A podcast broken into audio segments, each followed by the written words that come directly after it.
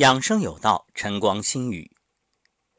正是一年最热的时节，昨天进入中伏，这个时候最痛快的莫过于泳池里待着，那份清凉惬意，哇，人间美事啊！游泳是人们在夏天最喜爱的运动。想想看，烈日炎炎。往这凉凉的水里一泡，哇，舒服。可游泳真的适合你吗？不一定。所以今天啊，我们就来谈谈有哪些人不适合游泳。游泳确实好处多多，除了消暑纳凉，曾经有实验表明，那个小鼠啊。游泳六个星期，每个星期三次，每次一个小时，会推迟人工形成高血压的发生。另外，游泳还能使冠状动脉口径增大，有缓解小动脉痉挛的效果。所以，游泳被列为预防心脏病的最佳运动方式之一。除此之外，大家知道，在泳池里泡着，意味着你全身的。肌肉都得到放松，包括你骨骼都减轻了压力，特别是对于脊柱、颈椎也是有极好的这种养护效果。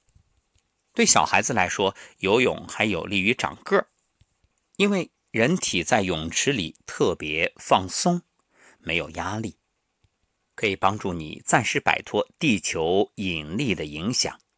绝对是极好的放松方式。不过，游泳并不是人人都适合。接下来我们说到的几种情况要特别注意。第一种就是高危病人，有可能发生意外危险的人，还有严重高血压的患者。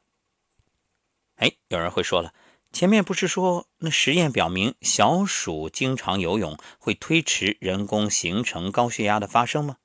注意，我们那说的是预防。如果你已经有严重的高血压，那你要特别谨慎，不能再游了。所谓严重高血压患者，就是自己觉着症状较重，有发生脑血管意外的可能，还有近一段时间里有过心绞痛，稍微运动就感到胸部痛苦的冠心病患者，心脏瓣膜病。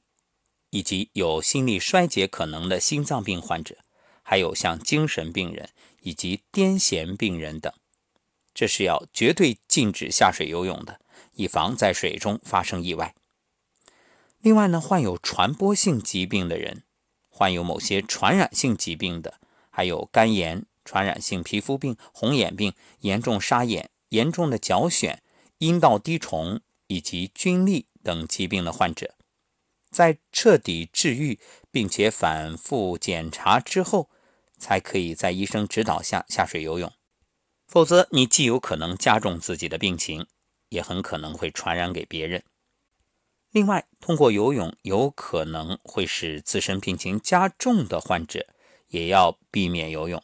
像肾炎、支气管哮喘、急慢性中耳炎、鼓膜穿孔等问题，这些患者啊，抵抗力比较弱。游泳的活动量又很大，而且是在冷水环境中进行，容易加重病情。因为本身这个肾它就怕寒。那即便是健康人，在特殊环境或者自身特殊情况下，也要避免游泳。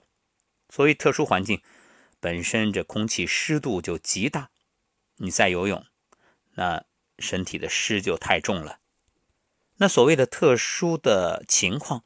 像女性在经期游泳就容易感染疾病，还有像大病初愈啊、体质虚弱啊，最好啊让自己缓一缓，等一等，身体恢复一下。